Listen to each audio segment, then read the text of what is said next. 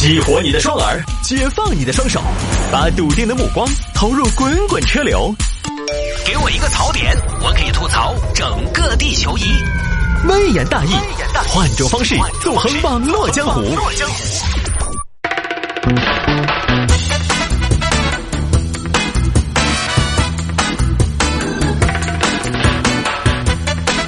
来，欢迎各位继续回到今天的微言大义。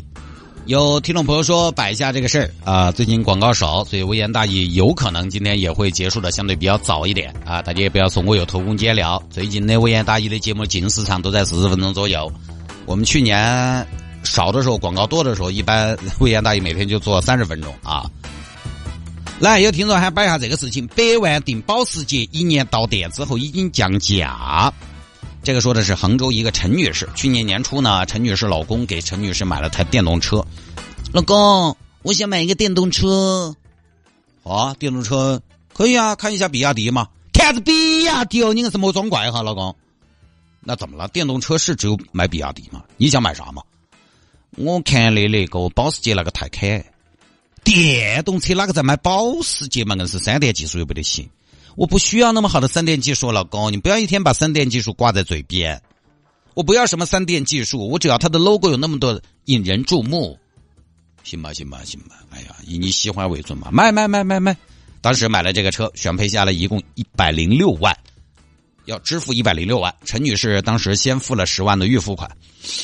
谢经理，你们这儿好久交车的？呃，我们这边是二零二二年九月三十号之前交车。这么久啊！现去买的铁啊，现买铁现打，太久了嘛。陈女士，我们保时捷都是订单式生产的，您不下单，厂里不产。啊，开始等，结果呢，一直没来车。谢经理，我的车说的九月三十号之前提车哦，是吧？哎呦，您的车我看看啊，行，应该能到。好久能到？今天就九月三十号了。今儿下午三点了，几点到？哎呦，哦今，哎呀，今天九月三十号，哎呀，今天是九月三十号，哦呦，那你这个九月三十号今天是不行了。呃，我晓得今天不行了，为啥子呢？为啥子不行了？你给个说法噻？你们合同高头写了的，呃，我我们写的是一个计划交车时间，呃，因为这个我们看到订单还在排产，还还在排产，要排好久啊？排排啥子啊？排排产要排这么久啊？对，因为，呃，陈女士是这么个情况，我给你解释解释。因为今年呢，它是这样的，主要今年你知道这个缺芯片，缺芯片还在缺芯片。我记得去年就缺芯片，今年还缺芯片，缺芯片还是缺心眼？我管你啥子缺不缺芯片？你说了九月三十号提车，你就应该给我。哦，这个确实没有办法，您要不再等等？那我不要了，哎呀，干脆。哎呦，陈女士，不要那么冲动，您都定了，不要了比较困难。这样，我们给您补助两万元的清善款，两万现金吗？不是，是优惠抵扣券，可以保养来用。我没见过你的优惠券，我买保时捷的人，我稀罕你的优惠券。你真的是优惠券，来搞啥子嘛？你给来换机油，我买的电动车，我要换啥子机油？常规检查，我找谢扳手帮我看一下不香吗？还是你这儿来保养？陈女士，不好意思啊，这个车，就说实话，值得你的。搞快点儿！哎呀，硬是买一个保时捷，硬是。你们这个德国学徒，我看也是乌龟级别的，迟早有一天要遭社会淘汰。有道，谢经理，我是陈菊花呀，先祝您元旦快乐。然后我想问一下，我的车呢？我的车什么时候给我？哎呀，陈女士啊，这个车啊还没到，您再等一下。好饭不怕晚，好车不怕来得慢，一直等，等到了今年二月底，年也过完了。陈女士，恭喜您的车到了，车到了，哼，好，我马上来。行，您赶紧过来啊。嗯，我马上过来。我到了才跟你两个说，我跟你说。谢经理，我来提车。哎呀，恭喜陈女士，恭喜陈女士啊！你看看啊，你看这造型，终究是值得一等的呀。那麻烦陈女士，您这边付一下尾款，一共是九十六万。你之前交了十万嘛，再付九十六万就行。九十六万就给了就完了哇，可以开车了哇。是的。给了就可以开走了，这么撇脱啊？就这么撇脱？你想得美，就这么撇脱？你想得美？怎么呢，陈女士？是不是还想在咱们店儿选点精品？你梦嘛，我要给你选精品。我跟你说，你们说的是九月三十号提车，二零二二年九月三十号提车，现在都是二零二三年二月底了，这儿中间五个月了，你们延期交车了，违约了。陈女士，我们这个是九月三十号是写的一个计划交车日期，但是这个你也知道，计划它赶不上变化嘛。那你们这个日期写了啥子呢？写了高了耍，反正计划都赶不上变化。那对你们的交车周期的约束在哪儿呢？呃，这个我们确实严格说起来，合同上没有对我们交车日期的约束，就想好就交就好就交嘛。不是我们这个确实进口车，它情况比较复杂，交车延迟就算了，这个车一年多才交车也算了。这个车我想问一下，我们当时优惠了五个点，对不对？是啊。现在这个车我打听的，随随便便找个店优惠十个点，车都等降价了，怎么你们现在还打算原价卖给我呀？哦，那您的意思是我们按降价的价格卖给你啊？哎呦，那这个不太可能。为啥子不太可能？我们这个车都是按合同价格来的，但是我车都还没拿到就降价了，我就不想要了。我要的话也可以这个样子，九十六万的尾款，我给你们九十万。哎呦，这个我，哎呀，这超出我的权限了，陈女士，这个我没法给你答复。那你话说回来，如果车价涨了，你也不可能给我补上，是不是？我也不可能再问你要。那要不我汇报一下再跟你说吧。目前呢，这个事情双方还在协商和扯皮当中。就这个事儿哈，我觉得要结合起来看，稍微结合起来看。大家是不是还记得当年我们分享了一个歌？应该是去年吧。也是杭州这边一个哥买宾利的事情，那个哥呢，反正有钱人的烦恼。那个哥是去前年订了一台宾利，也是好长时间没交车，没交车，等到车到了，车子价格上调了。大家知道这种豪车、超级豪华品牌，它每年价格要往上调一点，它就是要一直打那个大多数人买不起，调到起，它才物以稀为贵，所以它车子的价格是要。每年或者说隔一段时间，它有一个上调的，要把这个门槛提高，故意的拔高，就跟有一些奢侈品的包包是一样的，每年它都调调价啊。等到车到了，车子价格都上调了，这边四 S 店呢又不给那个哥交车了，就说你要提车可以按照新的涨上去的价格来付款，就是说什么呢？这事儿哈，车子涨了，四 S 店要消费者按涨价后的价格来买单。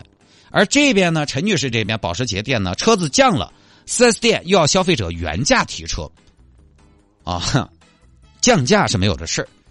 所以啊，我经常说一句话，都是做生意的。每当大家说哪家店比较厚道，我就有点想笑，尤其是大企业，大企业就是什么呢？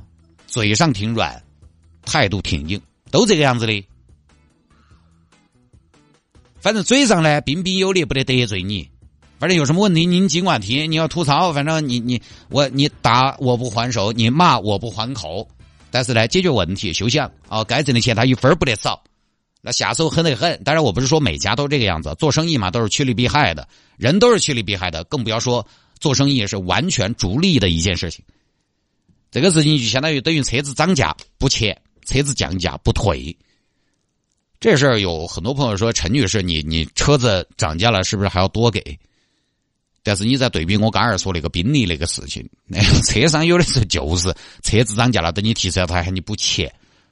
这个还不是宾利这一个品牌，有很多品牌都这么操作过，尤其是曾经几年在市场上表现比较火的，有车主之前提要订了车，订了车之后呢，新款出来稍微涨点价，四 S 店不交车了，哎，你必须得把这个钱补上，多嘛。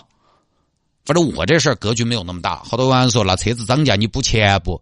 就就刚才说的嘛，前面宾利的店就是喊车主加钱了呀，而且陈女士的提车周期长达一年多，就是说说的计划交车日期形同虚设，对四 S 店没有任何约束，这又怎么说？那你要这么搞，完全可以不交车，你就说生产不出来，缺缺轮胎，缺铁，对吧？你又缺人，缺心。缺芯是个筐，前些年啥都可以往里装。你说缺芯我们可以理解，但是延迟交付的办法总要说一个，消费者不可能说一直等下去没有任何补偿。所以我个人非常支持陈女士了。就我不知道大家发现没有，这个事情的关键其实并不在于车子降价了，并不在于车子降价了。说实话，陈女士愿意去买保时捷的电动车，她也没太考虑这个保值的事情。但事实上，在电动车里头最保值的车就是保时捷的泰坦，还不是什么 什么特斯拉呀、比亚迪呀这些，还真就是保时捷的泰坦是最保值的电动车。当然，我相信陈女士这种消费者，她愿意去买一台保时捷的电车，她也没打算说，就是说这这几万块钱我给不起。事情的关键其实并不在于车子降价了，而在于消费者和商家的权责其实不对等。消费者完全按照商家的合同来，而合同对商家几乎没有约束。消费者花钱订了车，没有一个确切的交车日期，4S 店提供的交车日期完全形同虚设。我觉得关键的问题在这儿。人家陈女士说不好听，一百一十万的车都买了，真的差那几万块钱，都买一百多万的电动车了。说实话，这个消费能力，你讲道理，我觉得人家不差那几万块钱。这个根本问题是消费者按合同来，但是谁来约束合同？谁来约束商家？按合同办事是按合同办事，合同也是四 S 店给的。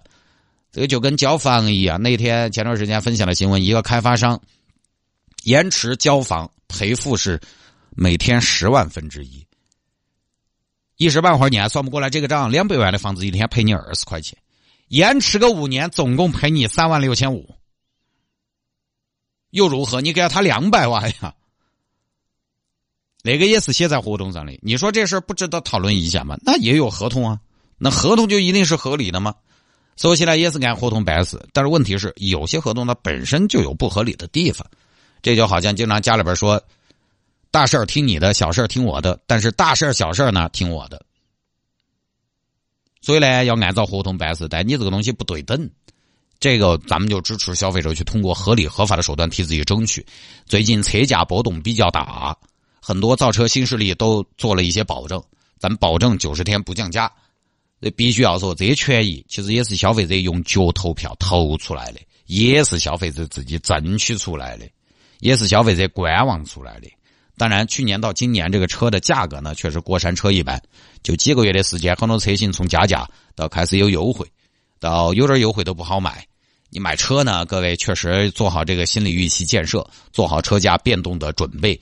这个东西呢，车这东西现在越来越工具化了，就确实是早买早享受，晚买享折扣。但你要考虑保值啊。